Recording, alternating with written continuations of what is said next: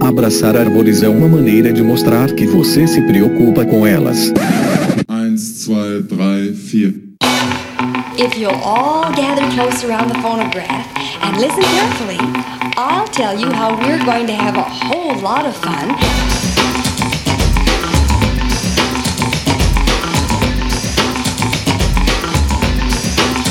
Howdy! Aqui é Fernando Lima e este é o Desabraçando Árvores, um bate-papo sem firula sobre ecologia e conservação, a vida, o universo e tudo mais. E eu estou aqui diretamente de Bananal, São Paulo e venho lhes apresentar, senhoras e senhores, mais um episódio sensacional, um episódio diferente, um episódio sobre o projeto Conexão Mata Atlântica projeto de recuperação e proteção dos serviços do clima e da biodiversidade do corredor sudeste da Mata Atlântica brasileira. Um projeto gigantesco que inclui ações que ocorrem em nove áreas focais distribuídas nos estados de São Paulo, Rio de Janeiro e Minas Gerais, a nossa querida terrinha. Grande abraço aí pra galera de Minas Gerais através, meus caros e minhas caras, da implementação de ferramentas de incentivo à recuperação e conservação dos serviços ecossistêmicos, incluindo pagamentos por serviços ambientais, cadeias de valor sustentável, certificação, práticas de conservação do solo e da água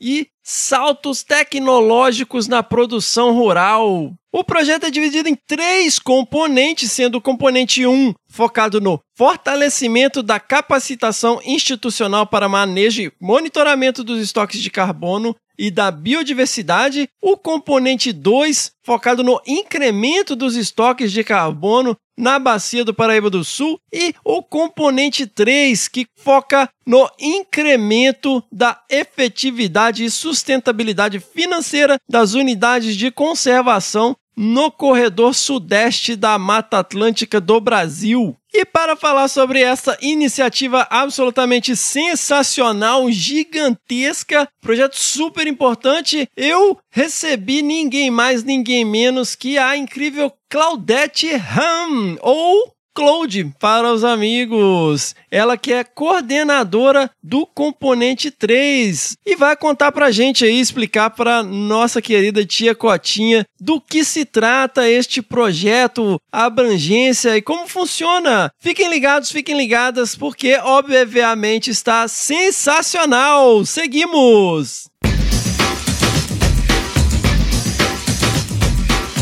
Pessoal, vamos aqui rapidamente para os nossos jabás. Sigam lá nas redes sociais, no Facebook, o Desabraçando Árvores Podcast, no Instagram, o arroba Desabrace, no Twitter também, o arroba Desabrace. E somos um podcast, um não, quatro. Sigam lá os nossos quatro podcasts, o Desabraçando Árvores, o Que Bicho é Esse, o Que Bicho é Esse Crianças e o Caderno de Campo lá no Spotify, na Amazon, no Orelo e na Apple Podcast. Se inscrevam no Google Podcasts ou no Cashbox e favoritem no Deezer para não perder perder nenhum episódio. Lembrando que se você ouve lá no Spotify, deixe lá cinco estrelinhas na avaliação pra gente, porque isso nos ajuda e nos deixa felizes e cotetes. Hey, that's something everyone can enjoy. Pessoal, este é um projeto independente que se sustenta literalmente a partir de um grupo absolutamente maravilhoso de apoiadores e apoiadoras que abraçaram o Desabraçando, né, na nossa campanha de crowdfunding lá no apoia.se barra Desabrace, apoia.se barra Desabrace ou através de doações pontuais no PicPay, no arroba Desabrace. Os apoiadores e apoiadoras têm acesso a um grupo exclusivo no WhatsApp, acesso aos bastidores, desabracevas, né? A gente tá sempre trocando ideia lá. Então, se você se sente compelido, se você se sente compelida, né? Se você acredita no que a gente tá fazendo aqui, considere aí apoiar o nosso projeto a partir de um real lá por mês no apoia.se barra Desabrace. Esse projeto continua existindo porque essas pessoas financiam o projeto, né, com as despesas que nós temos mensalmente. Então, mais uma vez, se você se sente compelido, se você se sente compelida, considere aí apoiar a partir de um real o nosso projeto e manter esta bagaça aqui online.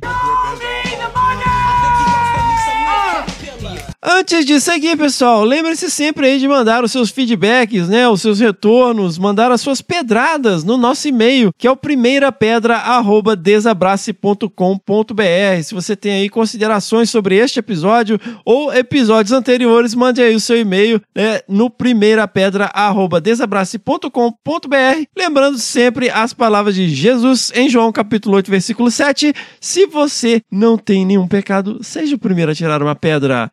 Seguimos! That was fun. Let's do it again.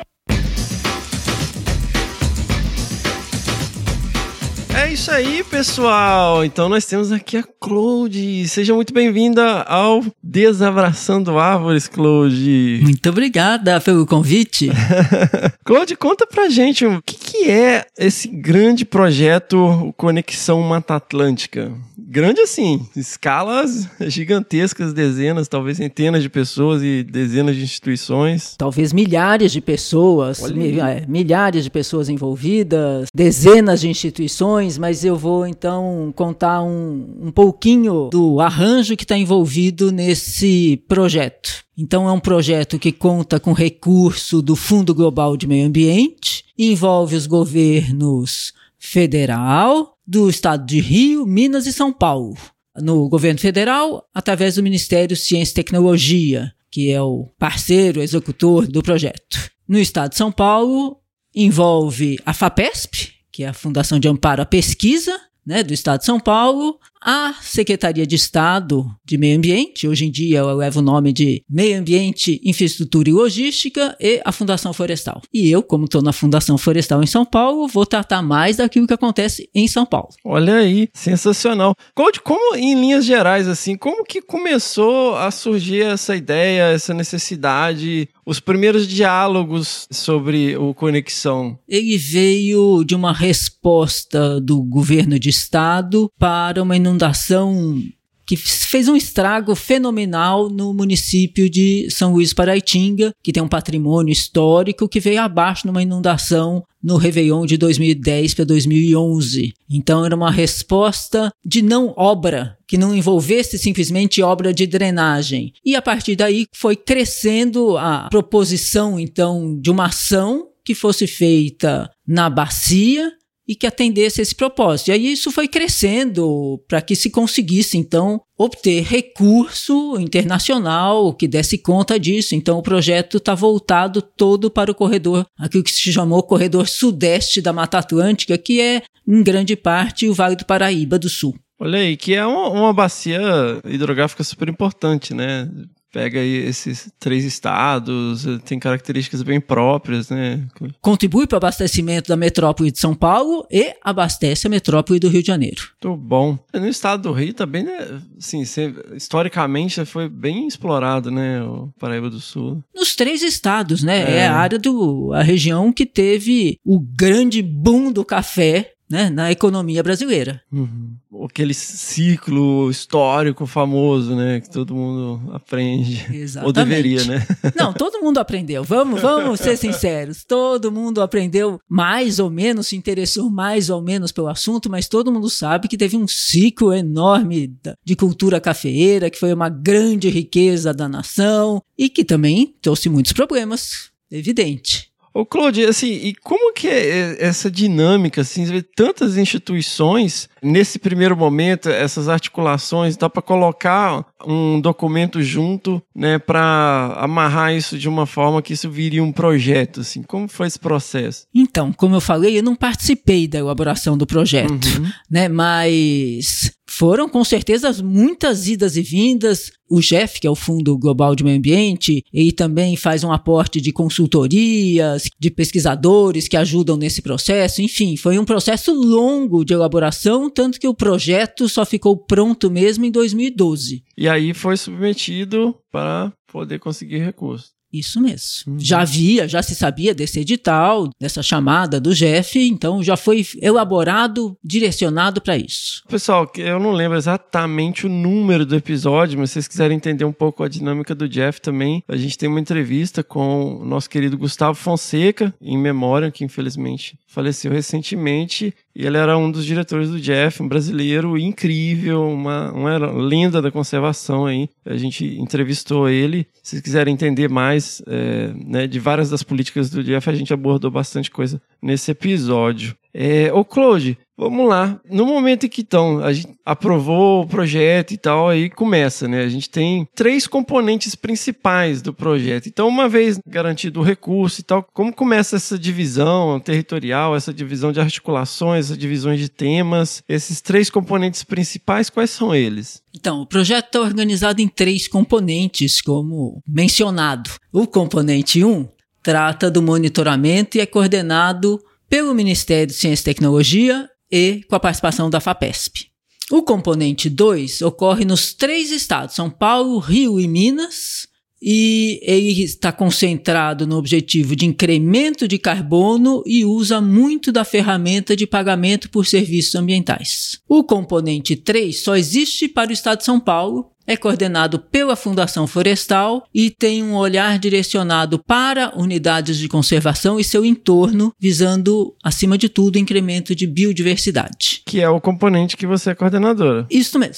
Sensacional. Explicando para minha querida tia, minha tia Cotinha, que todos nós temos, mas a minha tia, que é Caixa Aposentada e tal, em linhas gerais, o que, que seriam o, o famoso PSA, o pagamento por serviços ambientais, Cláudio? A ideia do pagamento de serviços ambientais é que o o homem, seja homem ou mulher, evidentemente, contribui ou pode contribuir para os serviços que são prestados pela natureza. E ao fazer isso, ele pode ser remunerado por isso, por um, um bem que ele está gerando para toda a sociedade. Então é essa a lógica de você remunerar aquele, o mais usual é, é, pagamento de serviços ambientais para produtores rurais ou agricultores de toda sorte. Então parte da lógica que eu retribuo a esse agricultor pelos serviços que ele presta para toda a sociedade. E aí a gente está falando de água, polinização, qualidade do solo, né, todo tipo de coisa que toda a sociedade é, é beneficiada, né? É, porque normalmente o, o bônus é, é, é, de alguns e o ônus é de todo mundo, né? Então é nada mais justo. Normalmente é o contrário, né? O, o bônus, o bônus é de todo mundo, todo mundo se beneficia com a polinização que a abelha faz. Ah, sim, sim. E o ônus de manter a abelha viva num podendo ter uma área para todo o seu ciclo de vida, é de alguns poucos. É que geralmente no, no, no, modelo que a gente vê, né, algumas pessoas ficam com lucro e o resto fica todo com prejuízo, né? Mas nesse caso aí, realmente, é, é, esse é o processo, né? A gente tem lá as pessoas que estão na linha de frente preocupadas, todo mundo se beneficia e whatever, né? A pessoa não tem... tem um... Quando nesses processos de explicar como funcionava os editais de PSA, que a gente chama, né, o pagamento por serviços ambientais, com um grupo de agricultores, um deles deu uma explicação que a gente adotou para sempre, que é muito clara. Ah. Se todo mundo quer ouvir o canto do passarinho, todo mundo deve contribuir com a conta do alpiste. Olha aí, sensacional. Muito bom. Não foi em Minas, não, que falaram isso, não? Não, foi em São Paulo. Agora, se o agricultor era mineiro, não sei não. Muito bom, Claude. Vamos falar um pouquinho, assim, sobre as ações de cada componente. Eu acho que a gente, pelo nosso enorme viés do podcast, a gente fala, falar um pouquinho mais do componente 3, né? Mas vamos lá, dentro do componente 1, Claude, como que funcionam as ações? Então, como eu mencionei, o componente 1 tem compromissos aí de fazer monitoramento. Então, desde a linha de base, ou seja, o status anterior à execução do projeto, acompanhar a execução e aferir as mudanças que ocorreram em decorrência ou na vigência do, do projeto. Esse monitoramento está sempre focado em relação a carbono, visando então, a fixação do carbono para evitar os problemas, minimizar, né? A gente não consegue mais evitar essa altura do campeonato, mas minimizar os efeitos efeitos danosos das mudanças climáticas e a questão de incremento de biodiversidade. Isso porque a gente acessa recurso do fundo dessas duas vertentes. Então, o projeto como um todo tem esse objetivo. E isso está diretamente associado também com o benefício de olhar com atenção para a questão de recursos hídricos e solos também, né? Muito bom. Só para em linhas gerais, assim, para quem né, não está tão familiarizado, quando a gente fala a questão do carbono, o sequestro de carbono, tudo que a gente usa aqui de madeira, isso aí é composto de carbono. Tudo que é orgânico é composto de carbono. Então, quando você tem lá uma área de uma árvore crescendo, ela está retirando carbono da atmosfera. Então, se você está promovendo é, restauração, é, mantendo florestas, então você está promovendo aí a manutenção né, do carbono. Então, falando em, em, linhas gerais, tá? Você vai ver, ah, Fernando, mas não é bem assim, veja bem, blá, blá, blá. meu, eu não estou explicando para você, tá? Eu tô explicando para minha tia. Então, é, eu não estou explicando para o especialista que já sabe o que é.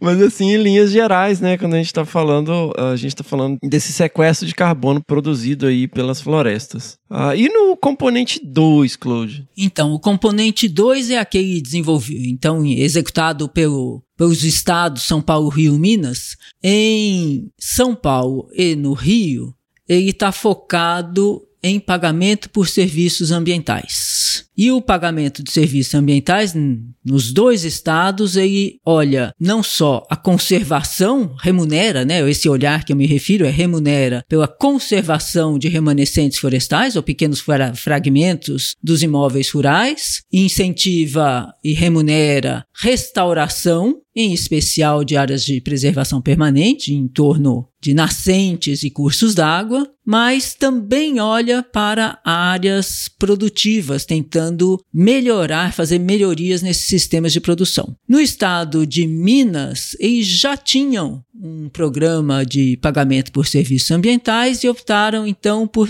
desenvolver propriamente a restauração. Então, eles têm uma ação focada para a restauração. Quando é possível fazer uma restauração, digamos, passiva, ou seja, que a própria natureza dê conta de fazer a restauração, então há um cercamento das áreas de nascentes tal que vão se regenerar sozinhas. Em situações onde não é possível fazer essa restauração passiva tem que entrar com plantio, eles também têm feito plantio de mudas. Muito bom, muito bom, Claudio. E indo agora para o componente 3, quais seriam essas características gerais? Então, o componente 3, que é coordenado pela Fundação Florestal, ele tem um olhar voltado para as unidades de conservação. A Fundação Florestal é o órgão do Estado de São Paulo que faz a gestão das unidades de conservação, as áreas protegidas do Estado de São Paulo. E no âmbito do, desse projeto, então, nós trabalhamos com quatro unidades de conservação de categorias diferentes e tem então um compromisso de melhorar a gestão dessas unidades e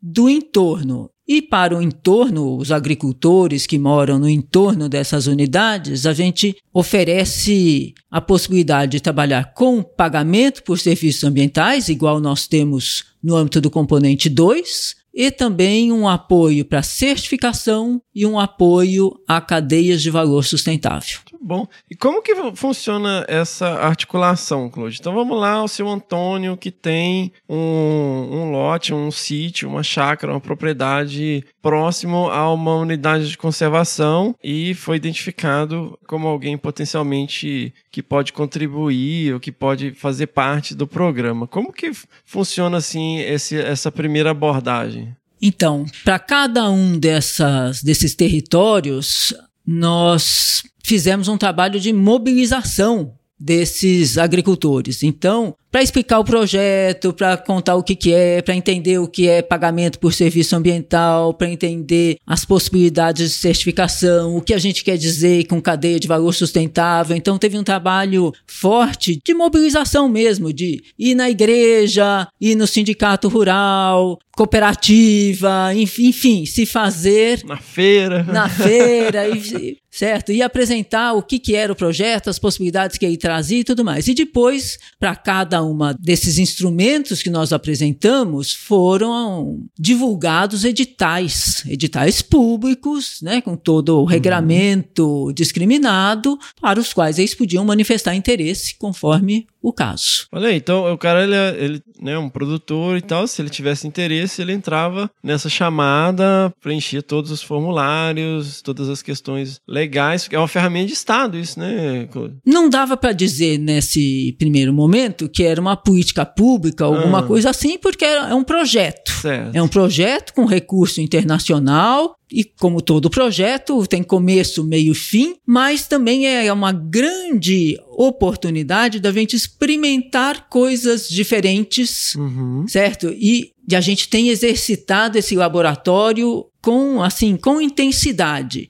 Então, essa possibilidade de trabalhar no entorno das unidades de conservação para inclusive melhorar a gestão da unidade de conservação, para melhorar a permeabilidade da paisagem onde essa unidade de conservação está inserida, foram experiências muito exitosas. Então, uma vez que esse produtor, essa produtora, eles foram aprovados, e aí como que funciona essa implementação? Então, vamos por partes para explicar um pouco o que é cada uma dessas implementações. Uhum. Para pagamento de serviços ambientais, nós adotamos montamos um edital específico aqui para o estado de São Paulo, onde nós passamos a olhar todo o imóvel rural, áreas com remanescentes florestais, áreas com remanescentes florestais sujeitos à degradação, áreas que precisavam ser restauradas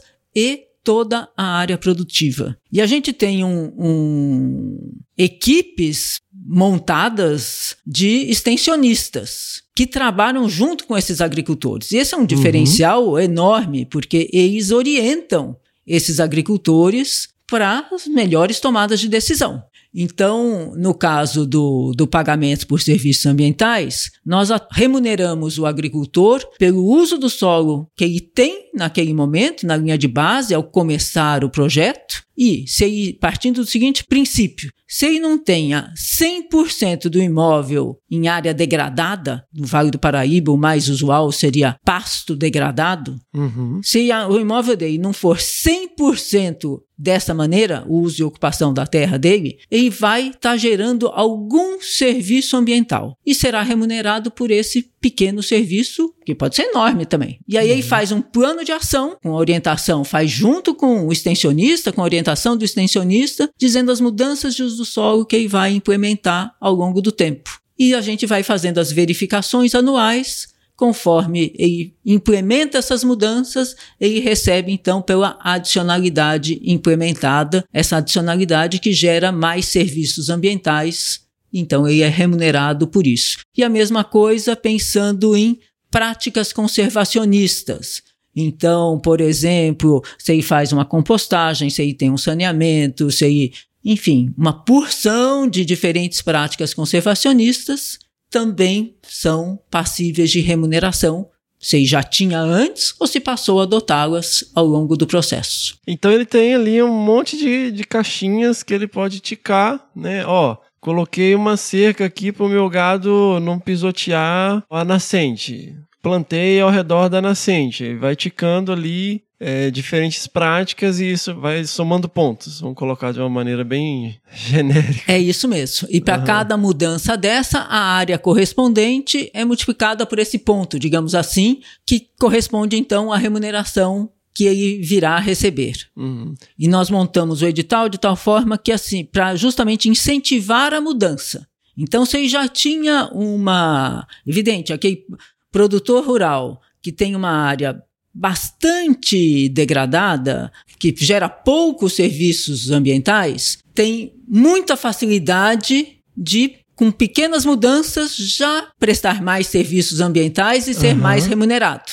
Certo. Um produtor que já tenha quase que a área inteira de, de floresta bem conservada, que gere muitos serviços ambientais, para ele fazer o incremento, ele precisa de pôr mais energia no, no, no Aham. sistema, por assim dizer, para poder ter esse incremento. Mas, de toda forma, a lógica desse PSA que nós montamos é de fazer mudança. Muito bom, muito bom. E dessas experiências, Claude, né, na- nas suas andanças, né, ao longo desses anos, assim, você conheceu os diferentes territórios, diferentes realidades. Então, assim, é lógico a gente está colocando de- em linhas gerais, assim, mas cada produtor, cada propriedade é quase um universo em particular. Assim, tiveram experiências que te chamaram a atenção? Não, tem histórias sensacionais que são uma alegria da gente ver, né? É muito, é muito bacana. E em cada território você tem exemplos maravilhosos de pessoas que conseguiram aproveitar essa oportunidade Aham. e com isso deram um salto qualitativo na sua, no seu jeito de lidar com o imóvel rural, na sua produção, teve incremento de, de produtividade, de fato começou, um, diversificou a sua produção, tem mais autonomia, tem melhor qualidade de vida,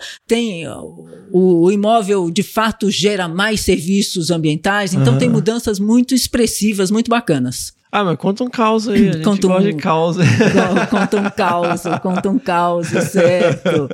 Eu não sou boa contadora de causos, ah, mas é assim, tem então situações de pequenos produtores, por exemplo, que conseguiram obter certificação orgânica e passaram já a, a comercializar toda a sua produção Aham. orgânica e isso tem um rendimento diferenciado e a própria certificação orgânica exige um olhar atento para o cumprimento da, de toda a legislação, de todas as boas práticas e tudo mais. Tem situação de pecuarista que fez piqueteamento do seu pasto e com uma área menor de pastagem, mas com um uso mais intensivo e orientado, consegue ter um rendimento maior do que tinha, com muitíssimo mais trabalho, correndo atrás de vaca morro acima, morro abaixo, certo? Agora não, com cercamento, né, com piqueteamento e uso intensivo daquelas, desses piquetes, essas pequenas áreas de pastagem,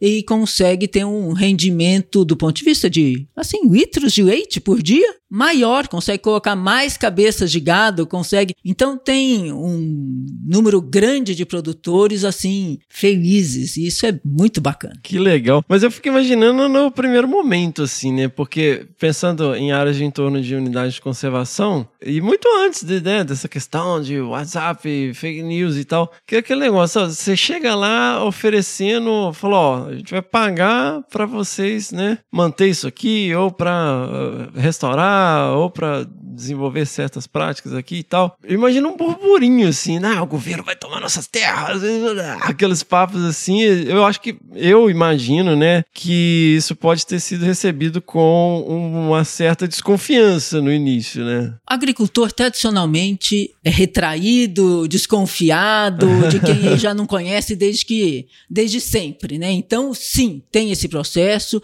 e a gente tomou bastante cuidado nesse trabalho de mobilização.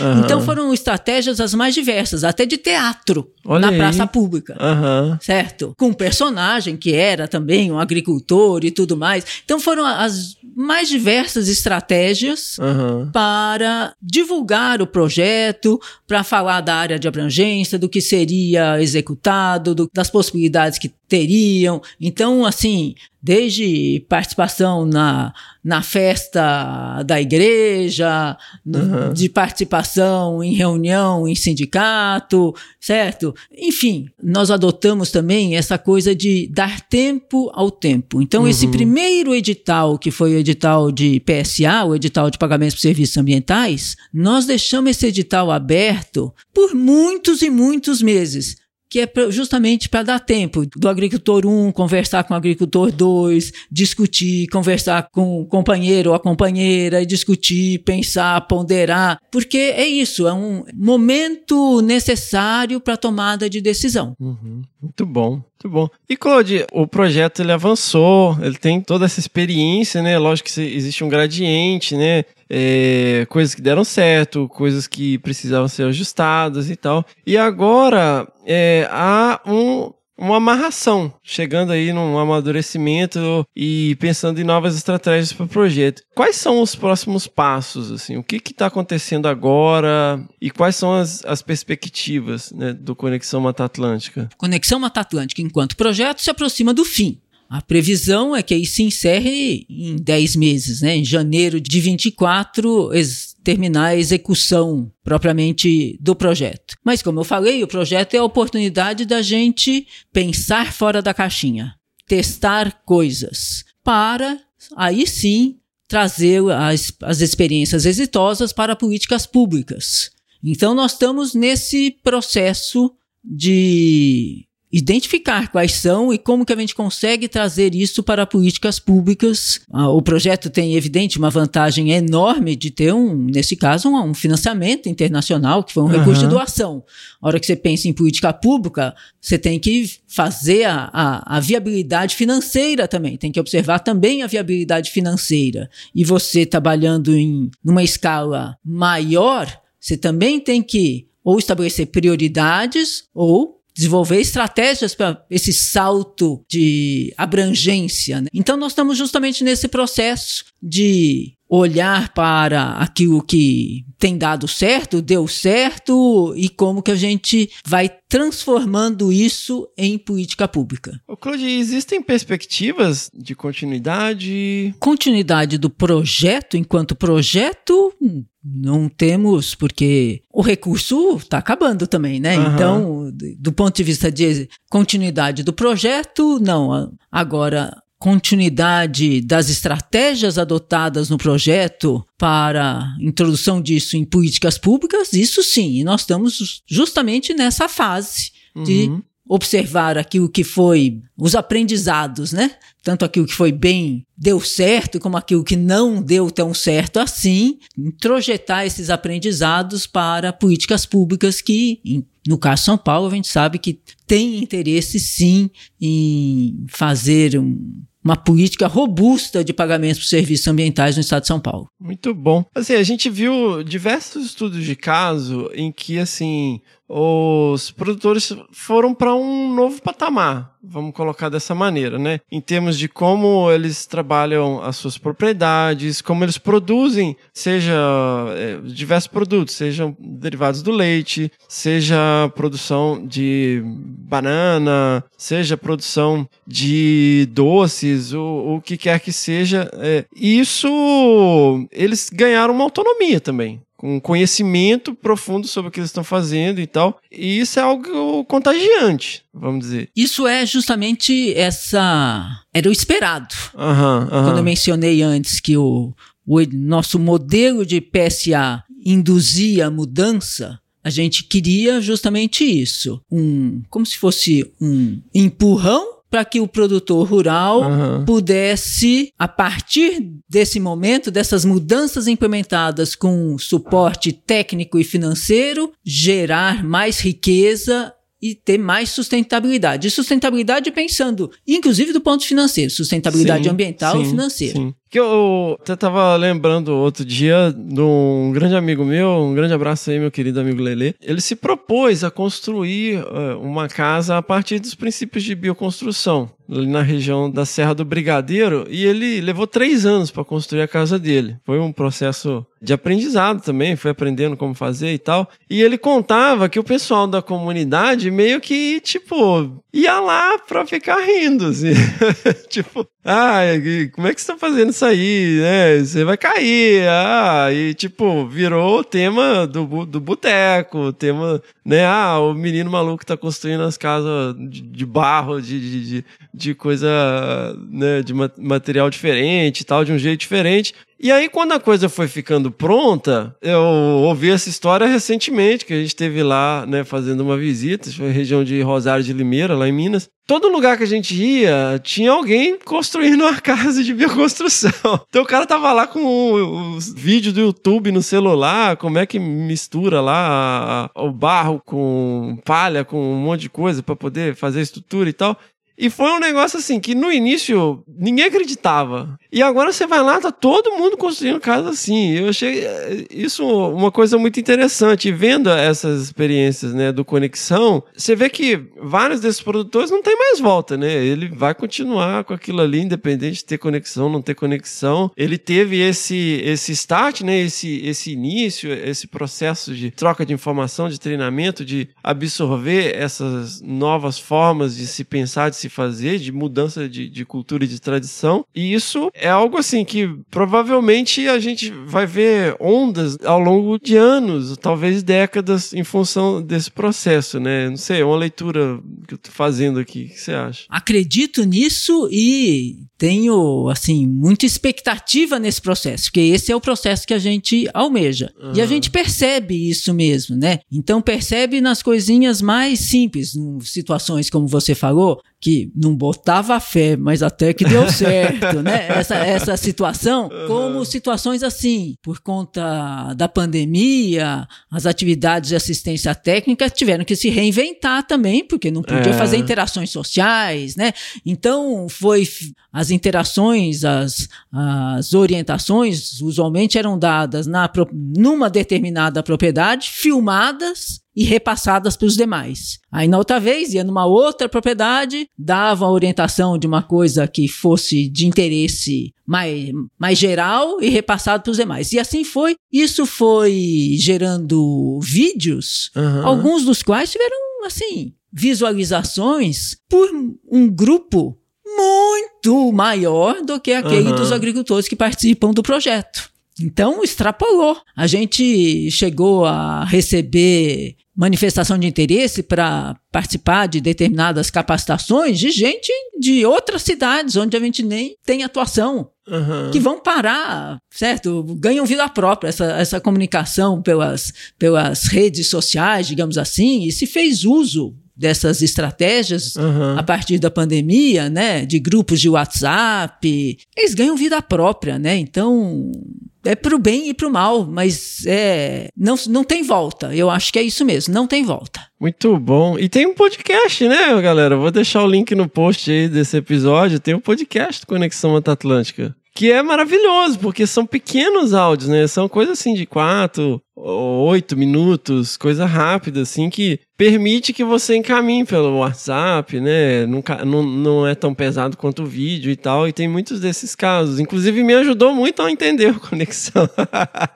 Eu achei legal a iniciativa, assim. A gente vai sempre tentando diversificar as formas de comunicação. Essa atenção para a comunicação, como a gente se comunica com o agricultor, com o pesquisador, como tomador de decisão, é uma coisa que a gente tem ainda muito a aprender.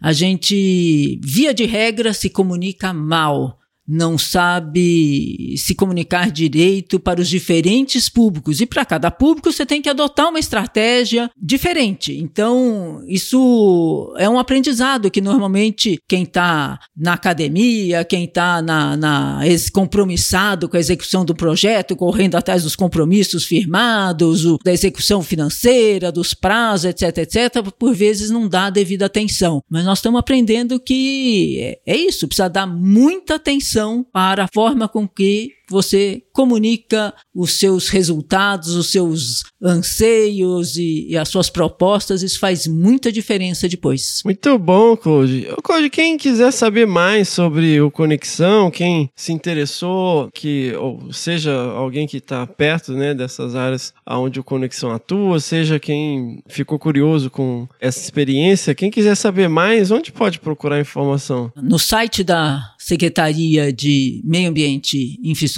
e Logística, tem lá Subsecretaria de Meio Ambiente, Programas, e entra lá no Conexão, tem as informações, certo? E para saber mais sobre as unidades de conservação, dá para entrar no site da Fundação Florestal. Muito bom. Então, pessoal, vou colocar vários links aí no post. Quem quiser saber mais sobre o projeto, sobre a atuação, sobre esses cases. Tem um, vários vídeos no YouTube também, né? Tem também.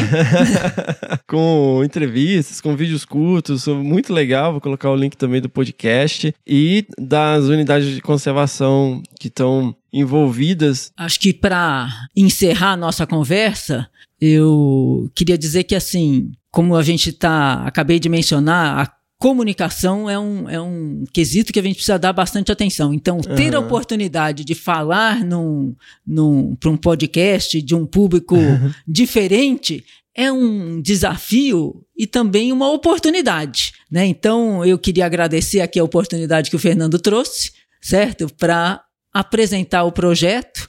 Tem muita coisa bacana, eu sigo à disposição para apresentar os detalhes então do projeto para quem tiver interesse maior pode nos procurar que ainda estamos na ativa fazendo coisas buscando resultados e os resultados têm sido promissores. Sensacional! Então, pessoal, ó, eu vou deixar um monte de link no post desse episódio aqui, vocês procurem, porque assim, meu, a gente não conseguiu nem arranhar a superfície, né, da abrangência, da quantidade de coisa envolvida no projeto, e nem se a gente gravasse um episódio aqui de 10 horas a gente ia conseguir fazer isso, mas assim, para vocês que acompanham o podcast, para vocês que estão ouvindo, para você que está chegando agora também, eu entrem lá no post desse episódio no nosso site ou dentro do próprio Spotify ou qualquer aplicativo de podcast que vocês estão ouvindo, vocês vão ver lá é, a descrição do episódio com um monte de links, né? Onde vocês podem obter vários materiais legais, assim, em diversos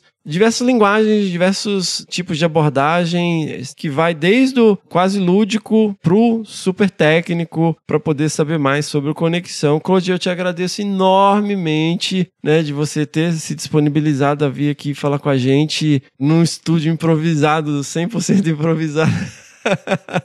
né, muitíssimo obrigado, né, pela generosidade de ceder seu tempo, e compartilhar com a gente a experiência desse projeto tão bacana, tão grande e tão fundamental. Um, um estudo de caso né, para a conservação da biodiversidade que deve e pode e deve ser replicado aí não só na Mata Atlântica, mas em diversos biomas. Muito obrigada, eu que agradeço a oportunidade. Sensacional! Seguimos! Panteram tuan ipsan es